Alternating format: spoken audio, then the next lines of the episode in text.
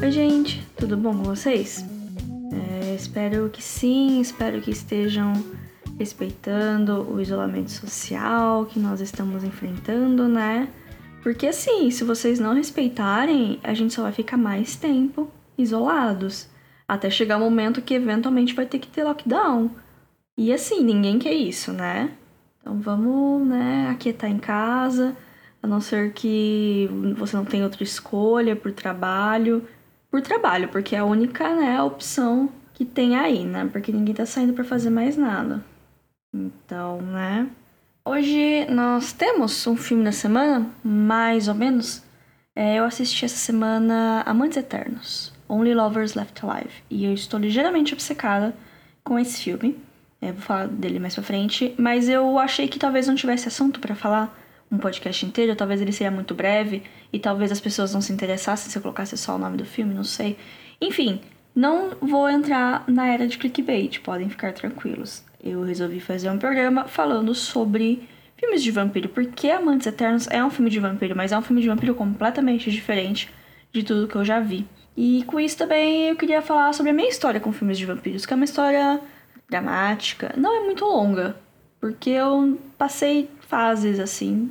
E vai ter Crepúsculo. Vou falar de Crepúsculo, spoiler do podcast. Mas primeiro, o que é um vampiro? Essa criatura ela tá tão enraizada na nossa cultura que a gente mal pensa na definição dela. Existem histórias no mundo todo de criaturas que se alimentam de sangue, e elas vão ter diferenças de acordo com a sua região. Se a gente pensar de uma maneira racional, essas lendas elas provavelmente surgiram como resposta da população a mortes estranhas, causadas por doenças que eles não conheciam. Porque é assim que as mitologias nascem. São uma resposta do povo para explicar uma coisa que eles não entendem. Então, como eles não tinham ciência na época, eles inventavam histórias que estavam dentro do, do que eles conheciam para justificar porque as coisas aconteciam daquele jeito. Hoje em dia a gente tem ciência, né? Então a gente pode né, prestar atenção no que os especialistas dizem, porque eles são pessoas que estudam e a vida deles é isso. Então eu talvez eles tenham razão sobre uma coisa ou dois. O vampiro como a gente conhece hoje, o Bruyère safado, o aristocrata mofadinha, ele surgiu num conto chamado O Vampiro, do John William Polidori, publicado em 1819. Essa obra ela foi inspiração para muitas outras que vieram a seguir, incluindo a mais famosa, O Drácula de Bram Stoker, que foi publicado em 1897. É importante notar a época da publicação desses livros, é, principalmente o Drácula e outros que vieram nessa mesma época, eles na Inglaterra era uma época chamada vitoriana, que era a época que a rainha Vitória estava é, sendo rainha, e isso acaba afetando toda uma parte estética e cultural e social da época que acabaram criando características que até hoje a gente associa como características de vampiro. A estética gótica, as roupas que cobrem o corpo inteiro até o pescoço, as cores escuras, um ar meio sujinho porque a revolução industrial estava rolando e não tinha muita preocupação com o bem-estar do planeta, e repressão sexual, porque, né, passado era tão bom, né? É tudo isso que estava na moda na época. E é isso que a gente costuma associar à figura do vampiro. De lá pra cá tiveram outras interpretações da criatura, indo de monstros sanguinários, adolescentes românticos e várias coisas no meio do caminho. As características dele ele costumam variar conforme a história. Os pontos em comum costumam ser a imortalidade, que ele é jovem para sempre e ele só vai morrer se ele for morto, por alguma das poucas coisas que vão acabar matando um vampiro de fato, e a necessidade de se alimentar pela força vital de alguém. Em 90% das obras, isso é retratado na sede de sangue, mas não é um, uma regra. Tem a vampira dos X-Men. Apesar de tecnicamente ela não ser uma vampira de verdade, o poder dela é, é sugar, entre aspas, o poder dos outros. Com isso, ela suga a força vital de alguém, com isso ela é uma vampira, entendeu? A gente raciocina. Na série do Que Fazemos nas Sombras, que é uma série muito boa, inclusive vocês deviam assistir, tem os vampiros clássicos e tem um outro personagem que ele é um vampiro de emoção. Ele parece um personagem secundário do The Office, parece uma pessoa extremamente sem graça, e esse é o poder dele: ser extremamente sem graça e começar conversas completamente monótonas que acabam deixando as pessoas emocionalmente esgotadas, e é assim que ele se alimenta. Mas tirando esses dois elementos em comum, que é a imortalidade e a sede de sangue, entre aspas, as demais características de vampiro ficam a cargo de cada obra, E não existe isso de, ah, mas vampiros de verdade não fazem isso, ah, vampiros de verdade não fazem aquilo, porque, olha, não existe vampiro, tá? Então esse negócio de vampiro de verdade não cola. De todos os monstros, os vampiros são os mais humanos. Não é nem por eles se manterem na forma de humano boa parte do tempo, mas todas as mídias assim que eles se encontram, né? Vou falar de filme, vou falar filme para ficar geral, mas isso inclui livro, isso inclui série, isso inclui tudo. E, geralmente, vampiro, um personagem vampiro ou alguma coisa envolvendo vampiro são metáforas para outras coisas. Repara, pode ser para doença, pode ser para uma praga, pode ser para repressão, pode ser para segregação, pode ser para depressão, desejo sexual, muitas coisas de acordo com o contexto e às vezes mais que uma. E talvez seja isso que nos fascine mais a respeito dessas criaturas à noite. Quando a gente pensa no vampiro, geralmente a gente pensa no Drácula, né? No clássico do leste europeu, é, o aristocrata, todo bonitinho. Quer dizer, não muito bonitinho, talvez de meia idade. Eu não sei, eu penso no Gary Oldman, no Drácula de Bram Stoker. Talvez seja a imagem mais, assim, de vampiro na minha cabeça. Por mais que eu só tenha assistido o filme recentemente, mas... Ou talvez o Nosferato. Hum, eu também penso muito no Nosferato antigão, assim, que ele é careca, tem as orelhas pontudas, parece um demoninho. Talvez essas sejam as imagens mais clássicas, assim, do vampiro, por ele ter essa dualidade, assim, entre monstro e cavalheiro. Mas existem versões dele em todo mundo. Inclusive, achei uma versão aqui no Brasil. É um personagem chamado Encourado. Eu não sei o quão confiável as minhas fontes são, tá? elas não pareciam ser muito. Mas o que eu achei foi que ele é descrito como um homem que vive no Nordeste, com características do local, vestido todo de couro, cor escuro, como se fosse um cangaceiro, hábitos noturnos e que se alimenta das pessoas, de preferência as que não frequentam a igreja. Aí, né, só por esse detalhe a gente percebe que provavelmente veio importado da Europa, né, esse personagem moralista, né? Eu tentei achar alguma coisa indígena, alguma criatura, mas eu não, não achei. Se alguém conhecer alguma lenda do nosso folclore que tenha a ver com algum demônio sugador de sangue, é, avisa lá no arroba filme.da.semana Segue a gente, comenta lá na foto. Mas enfim, a minha história com vampiros. Assim como várias crianças nasceram no começo dos anos 90 e eram crianças no começo dos anos 2000, eu assisti a novela Beijo do Vampiro. E ela me apresentou toda uma estética que eu não sabia que existia. É claro que minha mãe não me deixava sair de casa daquele jeito, mas agora, 20 anos depois, eu ainda me considero uma gótica suave. O que prova que não era uma fase, mãe. E que eu também fico, sou muito influenciada por vestidos bonitos e ligeiramente bregas. Depois disso, eu acabei não vendo muita coisa de vampiro, porque sempre acabava vindo pra parte de, de terror, de gore, e eu era medrosa, eu era uma criança, né? Eu lembro daquele filme que passava na sessão da tarde, meu amigo vampiro, que era com o moleque do Stuart Little. Mas eu não lembro se eu assistia, porque, como eu já comentei aqui no passado, eu só me interessava por desenho quando era criança. Até que o Crepúsculo chegou em minha vida, é, em minha defesa, eu tinha 15 anos. E por mais que eu me achasse madura por gostar de ler, eu não sabia nada da vida. Eu não tinha um pingo de senso crítico. Eu não tinha dado nem meu primeiro beijo ainda. Foi nesse cenário que Crepúsculo apareceu. Eu participava de um fórum de Harry Potter na época e tava todo mundo lendo o livro. E tudo indicava que seria a nova série literária do momento, assim, que ia substituir. Ia substituir, não, mas que ia né, ocupar o lugar que Harry Potter ocupou alguns anos atrás. E eu tava muito curiosa. Aí foi essa curiosidade que me moveu para ler o livro e devorar ele. Para mim, o grande triunfo dele é a protagonista, a Bella, porque ela não é especialmente boa em nada, ela tem uma aparência regular, tipo, ela não é nem bonita nem feia, e é um tanto desastrado, como eu. Então era como se eu estivesse lendo sobre mim, sabe? Era como se, sei lá, era uma protagonista como eu. Vamos lembrar que isso era o que? 2007? Até tinha é, livros com protagonistas femininas, mas geralmente eu não vou generalizar. Eu lia muito alta fantasia. Geralmente eram meninos que eram os protagonistas. E quando era livro de menina, entre aspas, sempre eram umas coisas meio Gospel Girl, sabe? Meio patricinhas ou garotos mimadas, ou não sei. Uma coisa que eu não conseguia me ver. Talvez até tinha coisa que eu poderia me ver, mas que não chegou até a mim, então não tenho como saber. Mas enfim, né? Estava lá lendo sobre uma adolescente que nem eu, que estava tendo uma vida de aventuras ao lado de um belíssimo namorado, um belíssimo, né? Porque na época era só nossa imaginação, então a gente fazia do jeito que a gente queria, né? Apesar que eu acho que já tinha saído o, o elenco do filme, eu não lembro exatamente a ordem que as coisas aconteceram, né?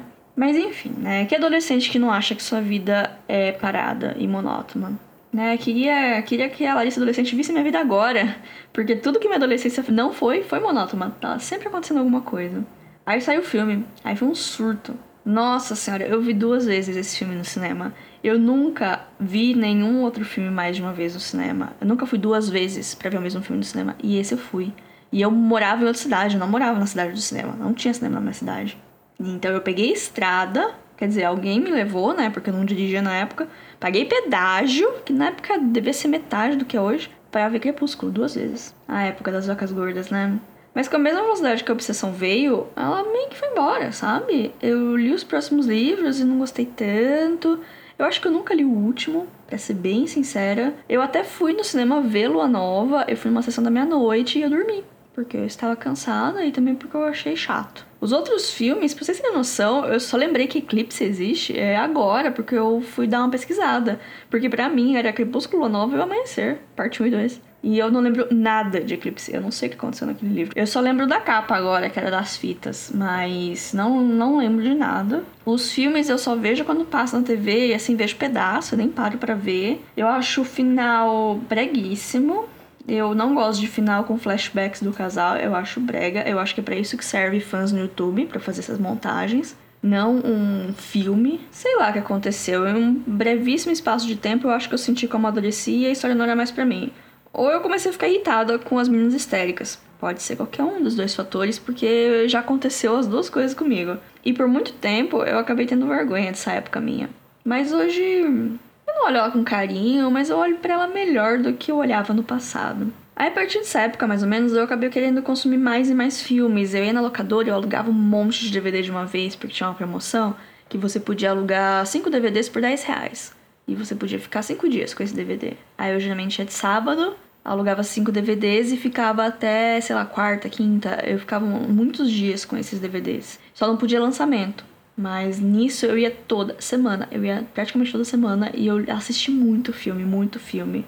E com isso eu meio que acabei me afastando dos vampiros, sabe? Porque nessa época começou a ter muito filme querendo capitalizar na fama de Crepúsculo com vampiros joviais e romancinho meia boca. E eu acabei me afastando do gênero, gênero, né? Bem entre aspas completamente, porque eu queria esquecer essa fase da minha vida, porque agora eu era uma pessoa séria, eu era uma cinéfila, eu assistia Casa Blanca. Eu tinha 17 anos, ou 18, eu não lembro, mas era por aí. Nesse meio tempo, eu conheci o Tarantino e gostei muito dos filmes dele. E Tarantino sempre foi uma ressalva que eu tinha, porque eu sabia que os filmes dele eram violentos e eu ficava meio assim, porque eu não curto muito violência, né?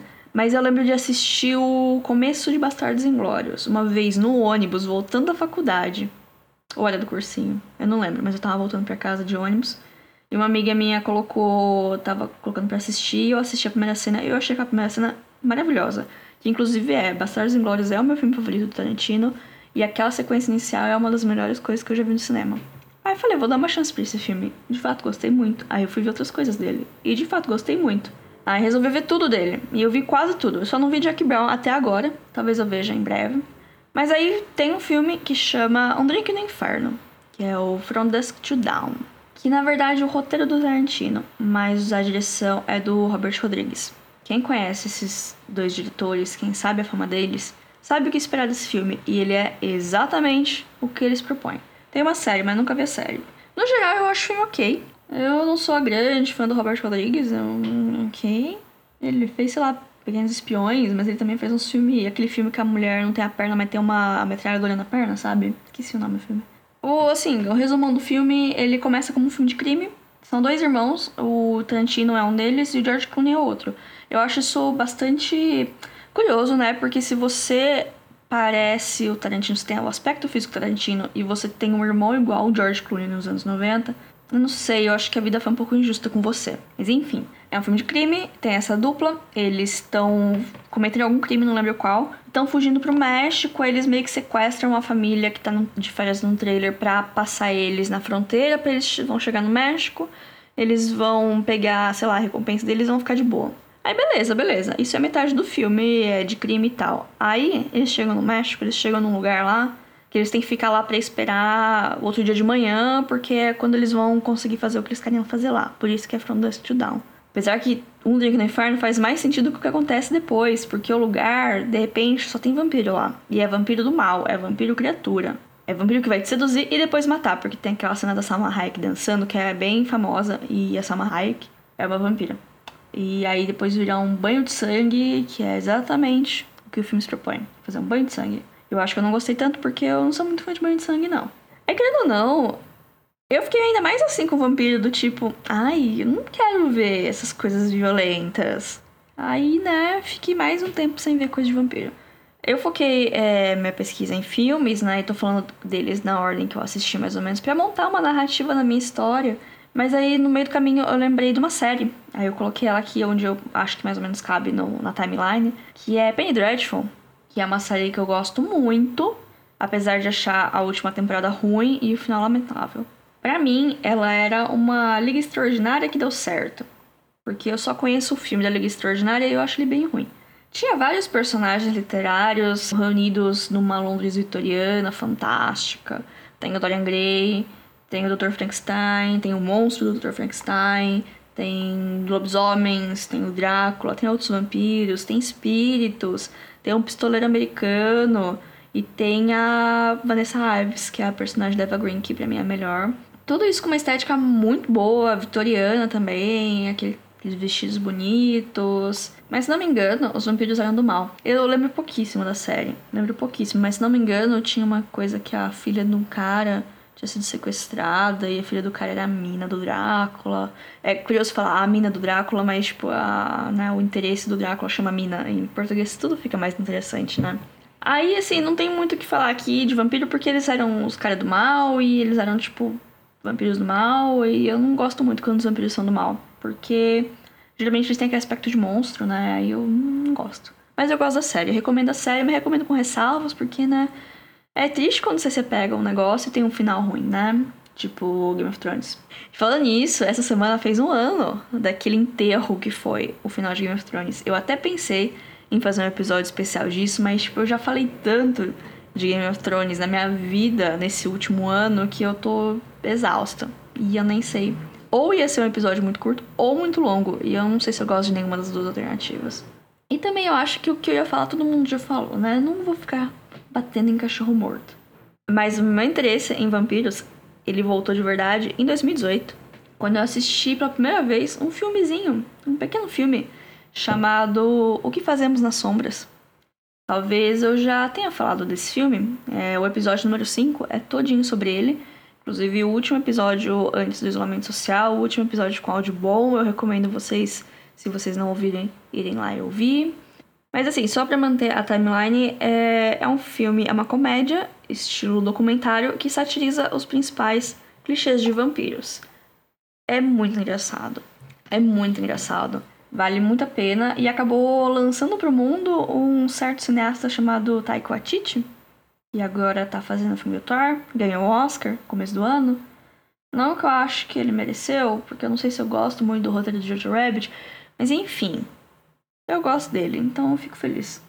E o filme, ele inspirou uma série, também de comédia, que tá atualmente na segunda temporada, que tem o mesmo nome, né? O que fazemos nas sombras, em inglês é What We Do in the Shadows.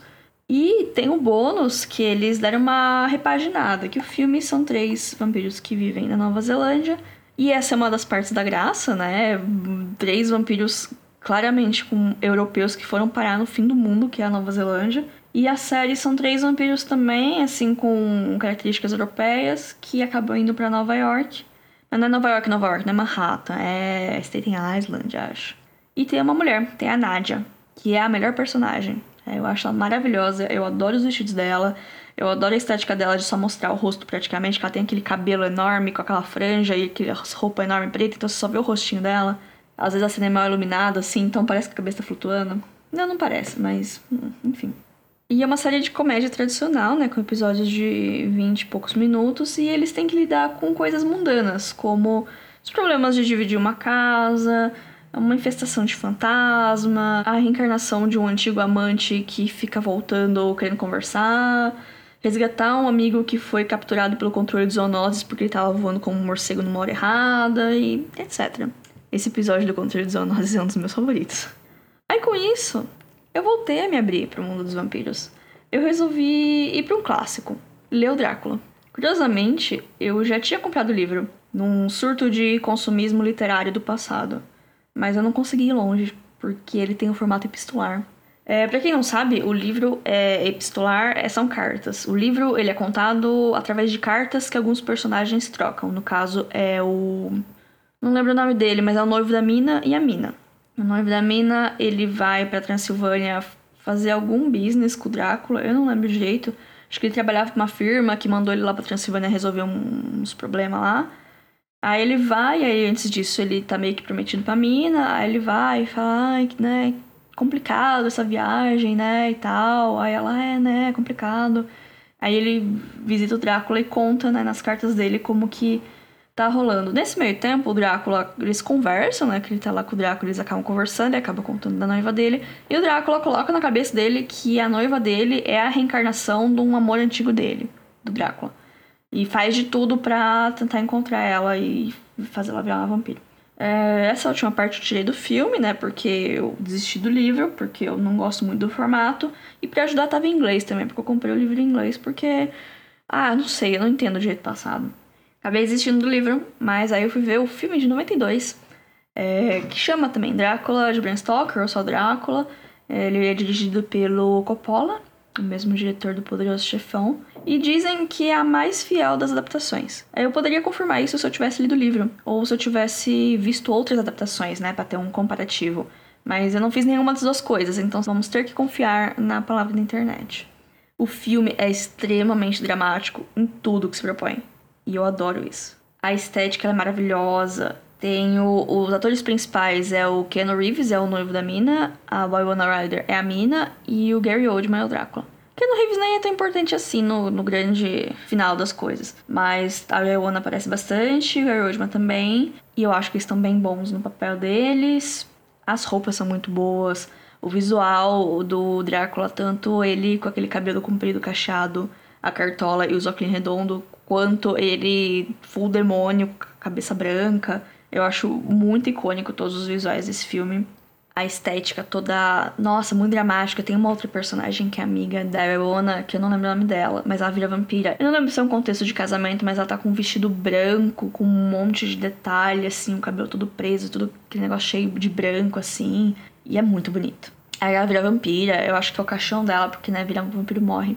Enfim, é, longe de mim dar spoilers de um filme de quase 30 anos atrás, baseado num livro escrito há quase 200 anos atrás, mas eu recomendo o filme, mas recomendo com ressalvas porque ele é longo. Ele é muito longo, ele tem um ritmo um pouco arrastado. Então, algumas pessoas talvez achem ele meio chato. Eu achei ele chato em parte, mas eu achei que a estética ela se sobrepõe. Inclusive, talvez seja um comentário meu sobre alguns outros filmes, de que às vezes a, a estética se sobrepõe ao assunto, né? A, às vezes isso é um problema, às vezes não.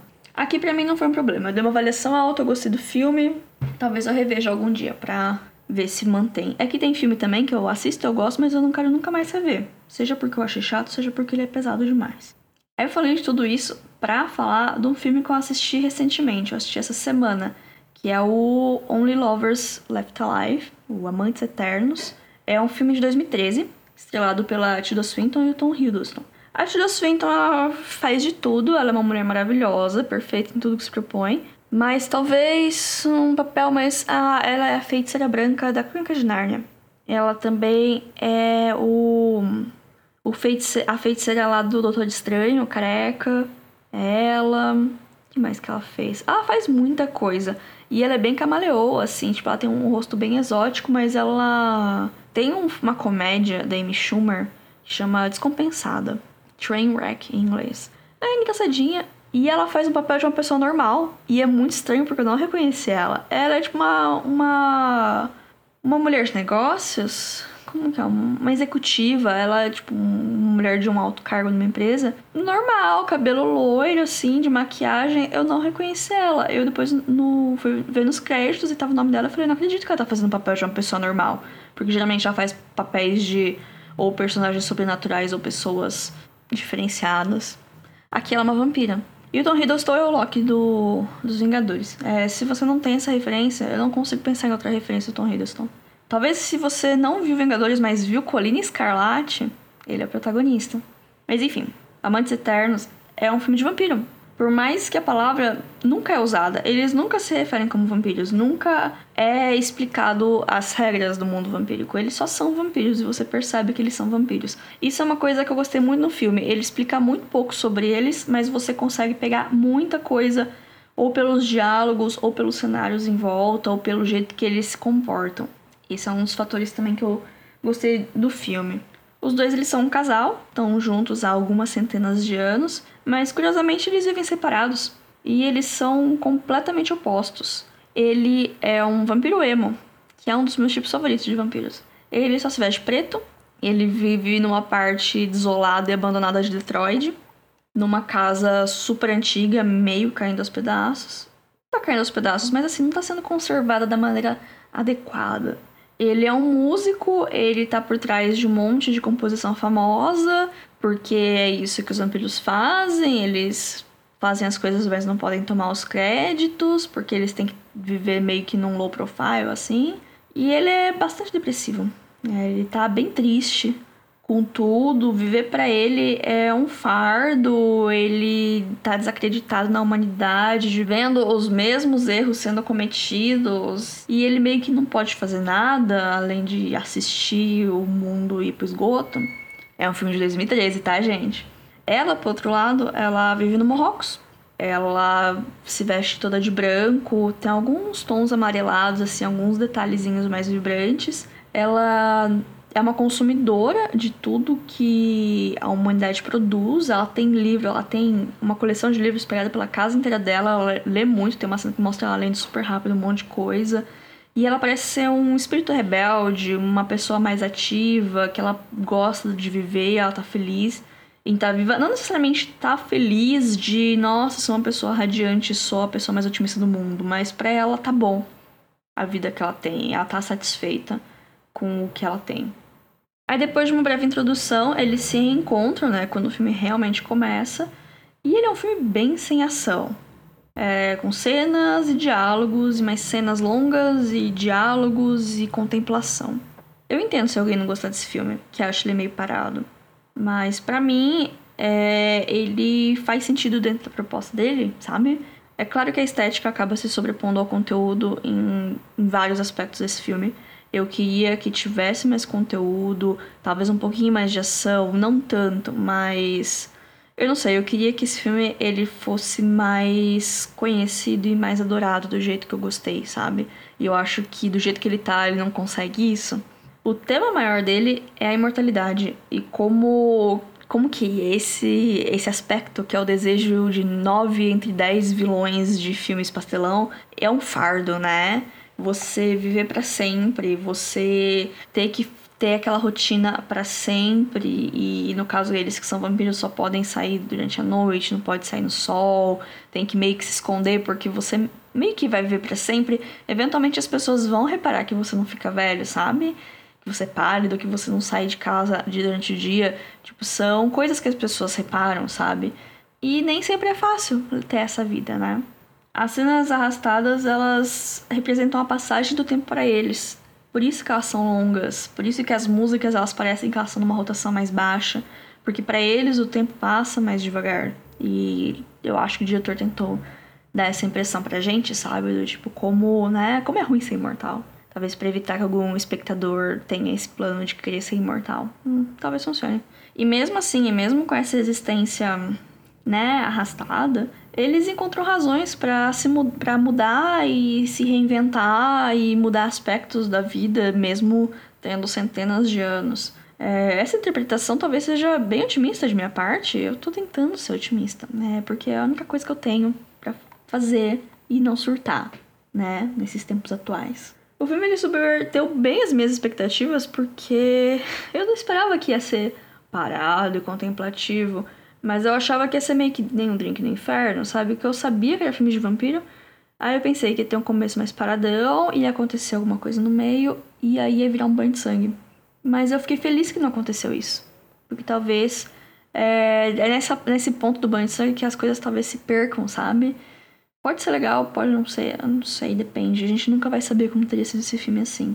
É claro que no filme vai ter um momento chave de mudança, vai ter um acontecimento que acaba obrigando os personagens a mudar como eles estavam no começo do filme. Mas o jeito que eles lidam é, é sei lá, é tão mundano, sabe? É uma coisa terrível que acontece, eles lidam com aquilo como se fosse mais uma segunda-feira e partem pra próxima, meio tipo, nossa, né, de novo isso, tipo, ah, né, chata essa situação, mas a gente tem que fazer, né, então vamos fazer, né, pra acabar logo. E pode parecer anticlimático para algumas pessoas, mas eu é, foram escolhas, né, feitas e eu achei elas bem interessantes. Outra coisa que eu tava esperando é. Como que eu posso dizer isso? Bom, o filme chama Amantes Eternos. Amantes Eternos. Você sabe o que eu esperava. Mas tem uma cena de nudez mas ela não é sexual e ela é de muito bom gosto. Mas fica aí o aviso, às vezes você quer assistir com sua mãe, né? E às vezes tem pessoas que são delicadas para isso. Mas mesmo assim, né? Mesmo com tudo isso, é, os dois eles estão sempre muito juntos, né? Como se fosse uma coisa só. Eles estão sempre meio que ou de mãos dadas ou com a cabeça meio no colo um do outro. Eles estão sempre dando um jeito de estarem tocando um ou outro. Eu achei isso bem bonito. Achei bonito o romance dos dois, sabe? Como os dois são diferentes, eles se complementam e eles se entendem e eles vivem a vida imortal deles juntos, sabe? Achei um relacionamento saudável e bonito. O filme tá disponível na Amazon Prime, é, eu recomendo muito, mas fica aí essas ressalvas, né? Não vão achando que vai ser um filme super emocionante ou um filme super cheio de ação ou uma grande aventura. Né? Eu acho importante meio que já saber o que você vai encontrar para não decepcionar, para não vir falando pra mim, ah, Larissa, assisti aquele filme que você recomendou e não gostei. Então, assim, você ainda pode assistir esse filme e não gostar. Eu não, não tô falando para vocês fazerem isso, mentirem para mim. Mas às vezes você recomenda uma coisa e meio que não leva a pessoa pro caminho certo, e a pessoa, ah, putz, eu achava que eu assisti uma comédia e acabei assistindo um drama, né? Pior coisa isso. Você tá afim de dar risada e você acaba chorando. Bom, mas já falei demais, o episódio já tá extenso, tem aí algumas recomendações, assistam é, O Que Fazemos nas Sombras, tem na Amazon Prime Filme, a série Desses Pulos, Amantes Eternos também tem na Amazon Prime, então olha só, guerra de streamings aqui, porque choras Netflix. Bom, gente, é isso, segue a gente lá no arroba filme.da.semana. É, comenta lá qual que é o seu filme de vampiro favorito, qual é o seu vampiro favorito da ficção se é que você gosta de vampiros, ou comenta Eu odeio vampiros, Larissa. Esse episódio foi uma perda de tempo. Também é válido, todo engajamento é válido. Só não me xingue, por favor, senão eu vou te bloquear. E queria dar um recadinho da minha amiga Mona. É, sigam a arroba Monalisa Soto. Ela tem um Instagram ótimo, ela é uma artista e ela tá fazendo lives toda sexta-feira às sete da noite para falar sobre arte. E ela me convidou para falar sobre arte e cinema. Se tudo der certo no dia 29, se não der certo também, ela vai fazer a live. Então ela vai estar tá lá dando conteúdo, eu estando lá ou não. Então segue ela lá, porque ela tem um conteúdo bem legal. E se der certo a live, a gente se vê na live. Mas tem episódio semana que vem também. Inclusive, eu vou começar a virar essa pessoa que, se vocês têm sugestões de temas, podem me mandar. Porque a fonte tá começando a secar. Não, não tá. Mas eu tô começando a sofrer um pouco pra achar temas. Ou filmes específicos, se você quer que eu comente de algum filme específico, também pode falar. Quem sabe o que vai acontecer, né? Então é isso, gente. Se cuidem e vamos lá. Até semana que vem. Tchau, tchau.